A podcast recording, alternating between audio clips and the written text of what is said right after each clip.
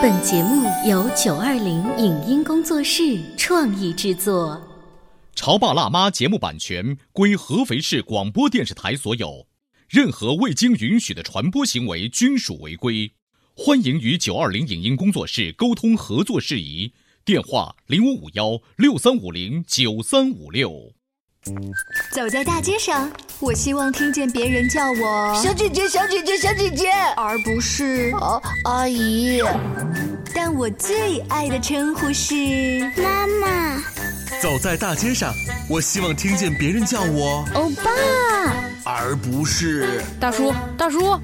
但我最喜欢的称呼是爸爸。我是辣妈，不是老干妈。我是潮爸，不是太阳能浴霸。八零九零后时尚育儿广播脱口秀，《潮爸辣妈》。本节目嘉宾观点不代表本台立场，特此声明。哈佛大学讲师、耶鲁大学心理学博士 Susan David 曾经提出，一个人的情商有一个非常大的决定因素——情绪敏感力。而取决情绪敏感力高低的因素，主要看小时候他释放情感时，父母对他的态度。而令人担忧的是，仍然有大部分家长对孩子的情绪采取强硬措施和暴力语言。是什么动力让还在热恋期的嘉宾报名学习育儿课程？为什么令孩子印象最深刻的话语，竟然都是父母的批评？为什么只锻炼孩子的情商并不足够，家长也必须参与其中？欢迎收听八零九零后时尚育儿广播脱口秀《潮爸辣妈》，本期话题：家长的态度决定孩子的情商。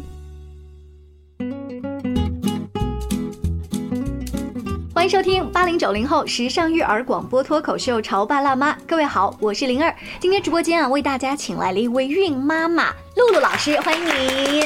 Hello，大家好，我是来自四达教育的一名情商老师。那我从事教育行业呢，已经有七年了，现在也是一位怀孕九个月的准妈妈。九个月，你要不说的话，其实我看啊不太出来。我像也是，就是我觉得就是九个月的那个肚子，嗯，你走路还特别矫健，对 对，很多人从后面看说我没怀孕，就是看不出来啊，有一种这种感觉，对对。嗯所以现在家里面人会跟你说啊，你一看就像怀男孩的，或者一看就像怀女孩的，会跟你各种畅想吗？嗯，会有这样呃七大姑八大姨啊，会给你一些揣测，说哎，我觉得像男孩，因为从后面看就像没怀孕一样。嗯但我都会说，不管是男宝还是女宝，都是我的宝贝。所以一开始在怀孕初期的时候，有跟老公商量说，其实我们特别想要一个是小公主还是小王子嗯这样。我是比较喜欢呃小男孩，因为我觉得小男孩养起来就是我不需要那么的用心，就是大大咧咧一点可以。嗯嗯但我老公是想要小女孩的，就是爸爸嘛，都想要一个对对对，小棉袄。他想要小棉袄，但是我想要男孩。你看，我们刚刚介绍露露老师的时候，她也介绍到自己说是一位情商老师哈。情商老师是教孩子什么呢？举个例子来说，大家就知道了。嗯我们平时给孩子学的更多的是一些硬技能的培训，像嗯、呃钢琴啊，像舞蹈啊、绘画这些东西，就是我们单眼就可以看出来孩子有哪些改变。嗯但情商呢，就更多的像软实力的一个培养，嗯像自信心、他的情绪管理能力、他的团队合作能力，就是嗯没法量化的东西。我们必须看孩子跟其他小朋友相处，才可以看出来他这方面的能力怎么样。你说能力怎么样的话，其实基本上我就要有一个一开始的考评，因为他能力不好，所以我需要一个拔高。如果他能力很好，可能就得上提升班了哈。对对对所以一开始你们会有一个初期的什么样的评判呢？他又不是通过试卷可以体现的，对吗？之前我们在情商机构的时候，会有专业的一个测评问卷，就是我们通过跟孩子进行一些互动啊，嗯一些游戏的问答呀，然后通过我们专业老师的一些评估来看这个孩子情商能力到底怎么样。那可以给我们举一些例子啊，露露老师。比如说，同样一道题目，可能你觉得情商得分比较高的孩子会会这样来处理，一般的孩子会那样处理。有些什么样典型的题目？嗯，一般，嗯，很典型的一个问题就是，当孩子遇到难题的时候，情商比较高的小朋友，也就是说自信心比较稳定，不是很很畏难的小朋友，他会自己想着方法去解决这个问题，也会寻求你的帮忙。嗯但是如果有的孩子情商能力比较弱，就自信心比较不稳定，他遇到难题的时候呢，第一反应是退缩的，嗯嗯，他会哭啊，或者是不想去做啊，嗯就是逃避这个问题。但情商能力比较高的小朋友呢，他会找到很多资源去帮助他解决这个问题。所以就是你们的问题并不是说小朋友，当你遇到困难的时候你怎么办啊？不是这样子的，而是就是当你的就是一些问题接踵而来的时候，看他的招架的反应。对对对，就是看孩子面对困难和问题的时候，看他的一个反应。反应对对对，尤其你刚刚提到了一个词儿，叫做自信心是不是很稳定？嗯嗯嗯，嗯，我怎么看他是不是很稳定？就是他不会呃特别特别一下很高兴，一下很生气，一下很低落，就是这样。这个词呢，其实呃说稳定，它是蛮偏专业的。其实我们经常说的就是没有自信心，就是缺乏自信嘛。嗯。但是我们去观察孩子的时候呢，其实是要去区分的。有的孩子真的是缺乏自信，但有的孩子呢不是缺乏自信，而是自信心不稳定。不稳定它的定义就是说，有的孩子他不是遇到所有的事情都是退缩的，嗯，遇到他比较感兴趣的事情呢，他就是迎难而上的，迎难而上的比较 OK 的。但是呢，他遇到一些自己没有接触过的问题，他的就会有一些退缩。那我们可以判定这个孩子自信心属于不稳定的类型。嗯，所以然后露露老师再根据这样子的一个得分的综合情况，跟家长做一个沟通，再给他接下来的一个课程的方案再调整，可能结合你曾经工作过的一些教育机构他们本身的课程，再做一些梳理这样子。所以这是露露老师曾经的工作的方向哈。对对。但是现在呢，他除了要做这个工作，他还要照顾肚子里这个九个月的小婴儿。就是当了妈妈之后，你本来再去给那些爸爸妈妈去上课，包括讲那些儿童的心理学的东西，和你现在对着肚子里的宝宝你在讲，你你是不是明显有对象感了？嗯，对的对的，就 会会有对象感。以前就是总觉得自己没有亲身养育的经验，虽然说看过很多书啊，然后也进修过很多关于情商方面的一些内容和知识，但是总觉得没有亲自育养的一个经验，还就那个时候你是老师，对。对，你是看着你的学生就像你的孩子一样，但现在你你会不一样，所以你眼前的一个画面哈，当你跟你的先生一起交流，说你看我自己又做这个专业学这个的，你们未来的画面，希望把孩子往哪个方向去引导？这个其实具体的我还真的没有说跟我老公去具体的讨论说往哪个方向，因为嗯，在教育行业待久了嘛，其实都知道每个孩子都是独一无二的，他们每个人都会有自己的个性和天性，也有自己未来自己想要发展的方向。所以我跟他爸现在更多讨论的不是说往哪个方向发展，更多的就是说以后我们会更多的尊重孩子自己的决定，嗯，然后做好我们爸爸妈妈。该坐的那个位置就可以了。哎呦，说到这个，我们要跟大家透露一下，我跟露露其实认识有好几年了。然后呢，在最初最初认识他的时候，他跟他现在的先生其实还没有结婚。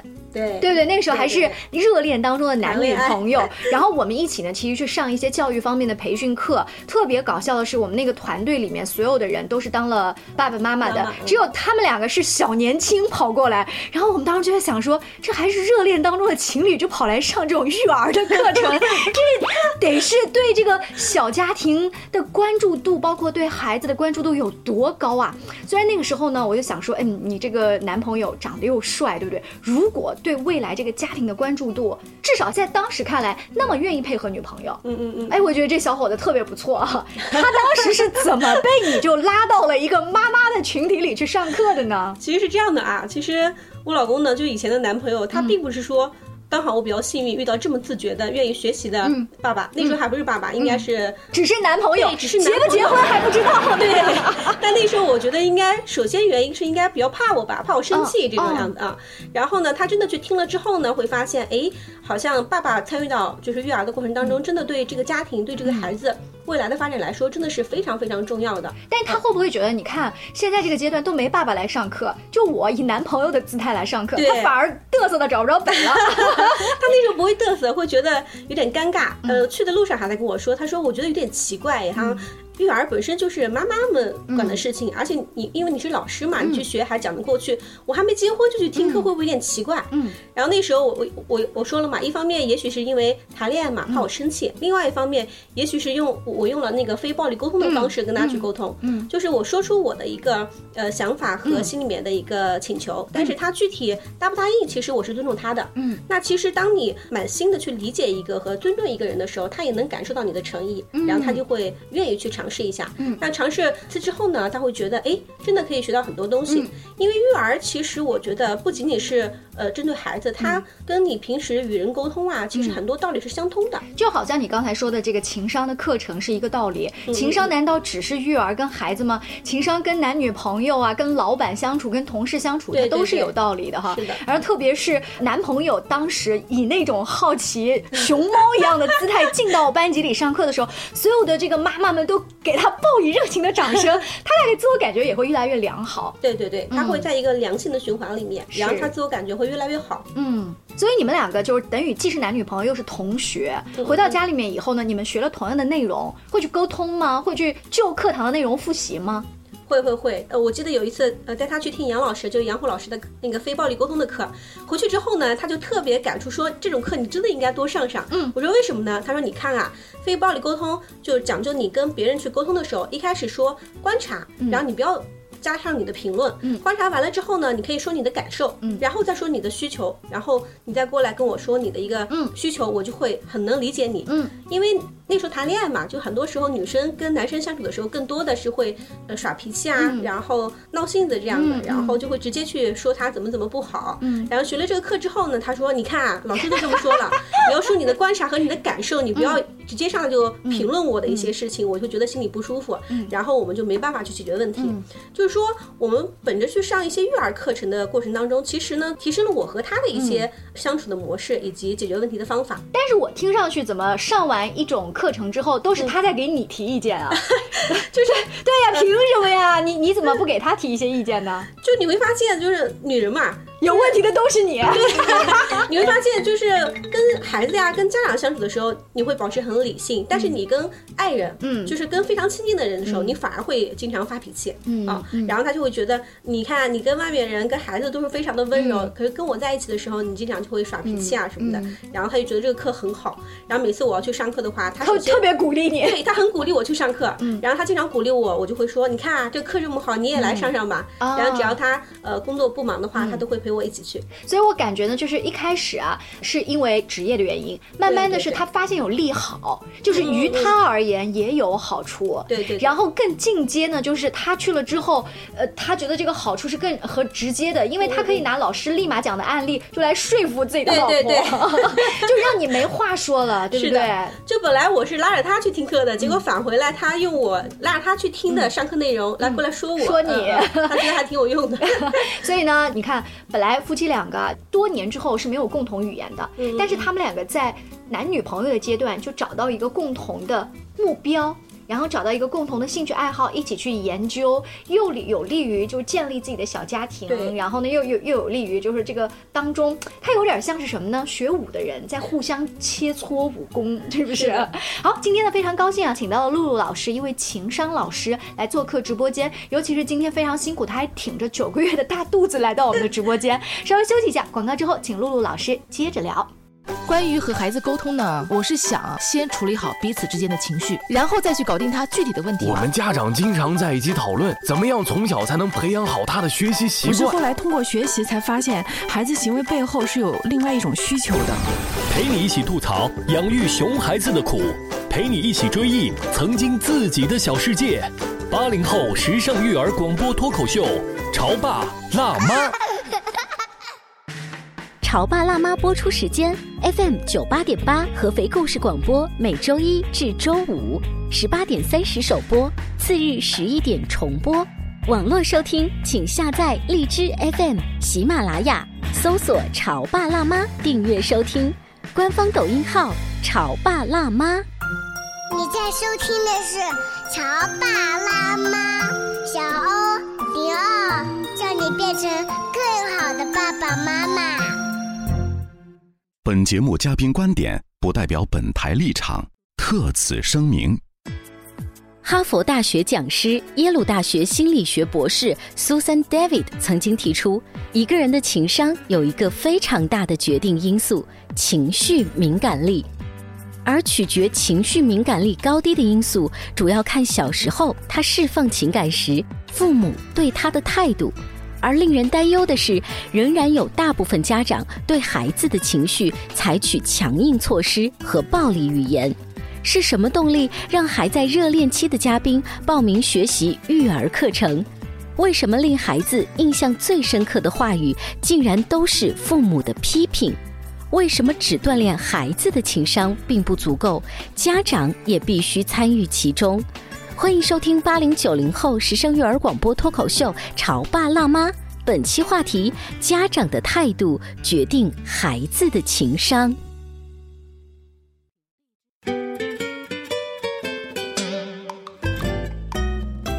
广告之后，欢迎您继续锁定《潮爸辣妈》。那我们的节目呢，通过中国故事第一台九八八故事广播调频九十八点八，周一到周五的傍晚六点半，以及第二天上午的十一点钟为您播出。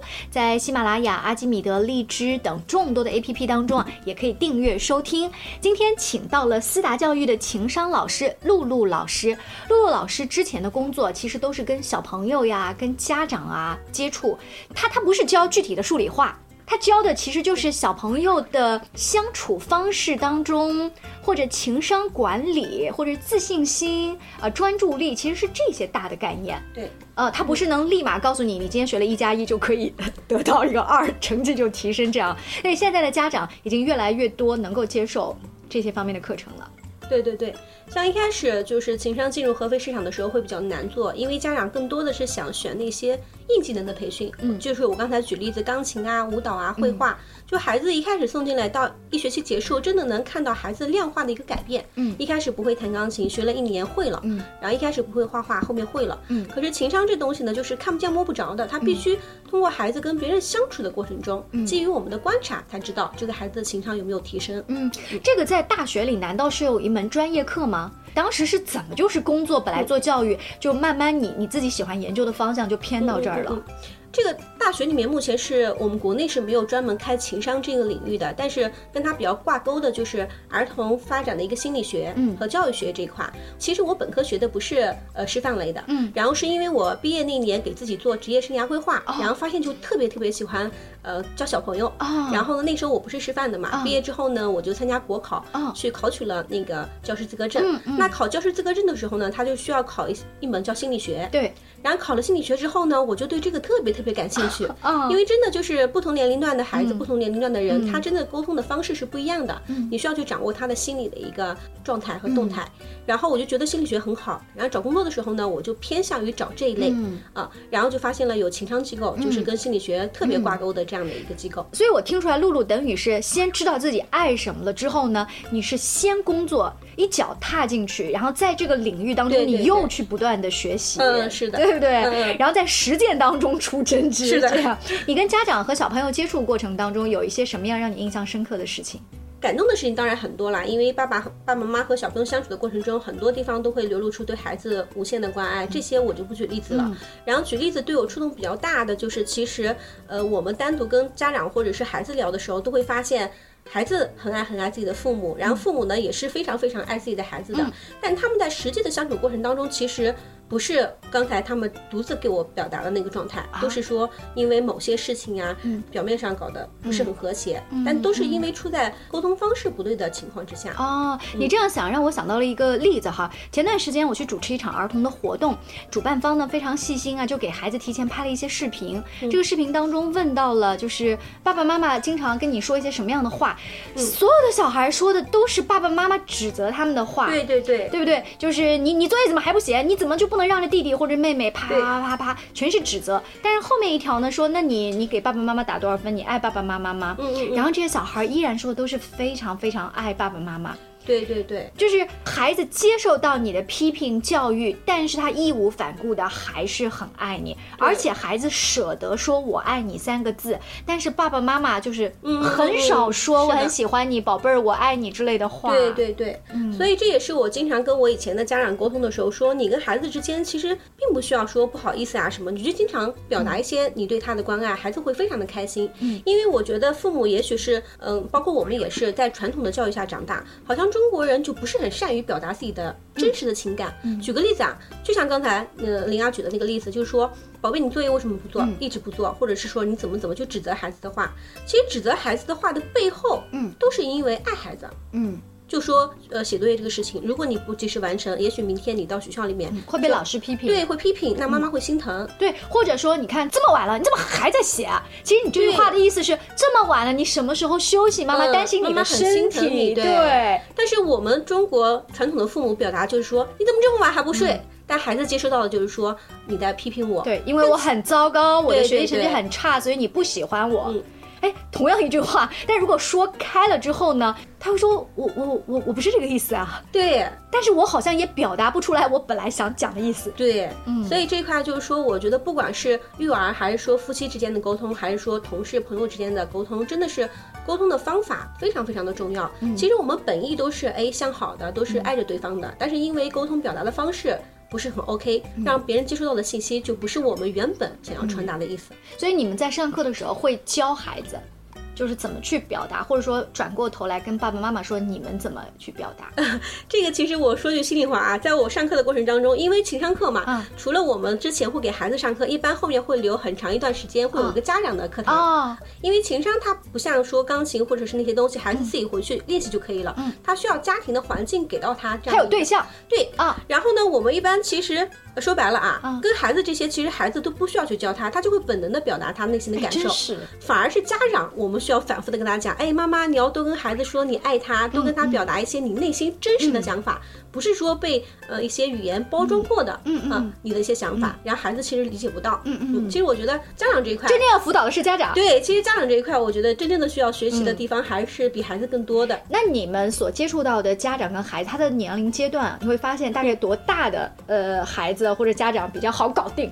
呃，说孩子是吧？嗯，其实每个阶段的孩子，在我来说，我都我都觉得比较好搞定。嗯，因为比较理解他们嘛，就是知道他每个年龄段发展的特点，所以你就会呃更深的去理解他。一个人，特别是孩子，一旦你理解他了，其实后面很多问题都迎刃而解了。然后反而家长这一块，家长这一块呢，其实三到五岁的话，就幼儿园之前，嗯，其实你会发现。整个的状态还是挺好的，就是相对于上了小学之后，嗯，还是蛮好沟通的，因为不涉及那些学科的知识，对他就会觉得。OK 一点，嗯，但是，一旦孩子上了小学之后，特别是一年级的家长，嗯，特别特别的焦虑，嗯。嗯，所以你跟他讲的那些道理，在对比了其他的学习成绩和别人家的孩子之后，他就很难控制，对，他就很难控制自己的情绪，还有一些焦虑的想法。啊。那所以就如果正好在听节目啊，你们的孩子还偏小的话，抓紧这个黄金时间，对。对。如果你的孩子就又已经偏向，比如说，尤其是快到青春期的话，你可能要多次尝试。是的，这个我们也曾经在相关的一些书籍当中发现，当你第一次。去呃改变你曾经说话的方式，去表达你爱他，或者是你你想帮助他，你关心他这样的话语。孩子第一次是说他怎么了，老妈怎么了？嗯，他是有事要套路我吗？对。然后第二次是我妈是不是发烧了？对不对？第三次可能是。不接茬，但是他依然在等待，他在听。也许慢慢的就是，呃，家长不要觉得我刚表达一次，按照老师的要求，他就不理我，就就就放弃了哈。嗯，刚才讲的那些东西都是露露老师他平时的工作所需，可是现在他慢慢转化成了他自己作为一个母亲，他就是这么跟自己先生交流，他就是这么跟自己肚子里宝宝交流的。对，啊，就就特别特别自然。然后你，呃，我听说啊，你看九个月刚来来我们直播间的时候，我说我都看不出来你像怀孕的状态。第二就是他前两天跟我讲，他竟然在吃火锅。对对对，我不是前两天，我是经常吃火锅。你是经常吃，你是一个多么任性的孕妇。其实这个不是说任性吧，其实孕期我觉得只要身体反应不大，然后不接触烟酒和咖啡因之类的，其实都是 OK 的。嗯嗯嗯，你你整个就是这种皇后的状态，是是从什么时候开始慢慢有的？比如说是你指着老公说：“老公，我就想要吃什么？不是我想吃，是肚子里宝宝想吃。”这种还好，就是其实我没有感觉到怀孕之后有当皇后的感觉，因为我感觉我一直都是皇后。这个你看，这像一个情商老师说的话，就是他的自信心爆棚。不是，因为一开始就是我跟我老公就是本着非常尊重对方的想法，所以我孕期开始，我老公从来不说，哎，这个是冰奶茶你不能喝，这是火锅你不能吃，他就说了一句，妈妈开心，宝宝才会开心。嗯，所以他一切都是以尊重我的角度去出发的。嗯，所以最近一段时间，因为九个月了嘛，你们会一起去给宝宝啊添置一些什么样的小东西啊？会会会，嗯，都会提前买好。那个过程是不是？特别特别幸福，嗯，是蛮幸福的。我觉得充满了未知，就是两个两个年轻人特别懵。呃，我印象当中，我当时去买小婴儿的衣服，我不知道那个连体服、和尚服、半截服什么什么，这这有什么区别呀？对对对。然后别人就问我，直接问我的时候，我就被问懵了。虽然现在你什么都清楚了，但那一刻你是觉得。这个领域未知的领域知识太庞大了。对，哎，这是一个过程，我觉得一开始就是，比如他说，网上很多人都说，哎，你要提前备一些东西啊，备产包还是什么的，就是孩子一些东西你要买。但当时我一头扎进去，一头雾水。嗯，就跟刚才灵儿说的，很多衣服我真的是分不清的。但这个其实你会发现，你慢慢去接纳它，不要着急，慢慢的。就是自然而然的事情，你就知道了什么是什么。所以你刚刚讲的那个状态，就是再结合你自己本来学的这些专业哈，它它可能未来带给你自己去抚养孩子的一些坚定、平和的力量。对对不对？就是等到小孩有一天为了是不是迟长牙早长牙，是不是早走路迟走路？你在焦虑的时候，你曾经学会的那些情绪稳定然后沟通的那个方法，它就会自然而然来到你的身体当中。对对对，我觉得这个其实我怀孕的状态很好，跟我之前学那么多知识，包括情商领域的一些知识，其实还是呃蛮相关的。嗯，就像你刚才说的。就是遇到问题之后呢，你不要去着急，因为怀孕嘛，每个人身体状况不一样，都会遇到很多很多的问题。但是当我们遇到问题的时候呢，首先你不要去着急，嗯啊抱怨。因为问题其实是生活的常态，嗯，然后遇到问题之后呢，你就想着怎么去寻找解决问题的方法就可以了，嗯嗯。所以你看刚刚讲的那些东西，同样可以放在小孩子自己遇到的学习问题，同样可以遇到夫妻间遇到的这些问题，所有的那个那个理论都是都是相通的。好，那今天在节目当中啊，我们露露老师以这个九个月孕妈妈的姿态，在对肚子里的宝宝讲一句话，因为下一次我再请他来的时候，他可能就是就是某位小宝，哎，他小名起好了吗？呃，小名我目前起了一个，但是我老公说不好听。呃呃，我想叫他弟弟，就是大地的弟。哦，弟弟好，那就是等于是弟弟的妈妈了。下次再来做节目的时候，哇，可能跟我们吐槽就是我的宝宝啊，什么什么什么什么样，我的宝宝什么是什么样。来，我们趁现在这个阶段，跟肚子里的宝宝来来 say something。嗯嗯，OK，弟弟你好，现在你虽然在妈妈肚子里面，但是你还没有来到这个世界。然后妈妈想跟你说。未来，我希望你一直可以做自己，然后妈妈也会把你当朋友一样，然后跟爸爸宠妈妈一样，任何时候都尊重你的想法。如果我没有做到，你就可以过来找宁儿阿姨。此条录音，此档节目为证哈，弟弟，等到以后你上幼儿园的时候，我继续把你请来做嘉宾。谢谢大家支持今天的潮爸辣妈，下期见，拜拜，拜拜。以上节目由九二零影音工作室创意制作。感谢您的收听。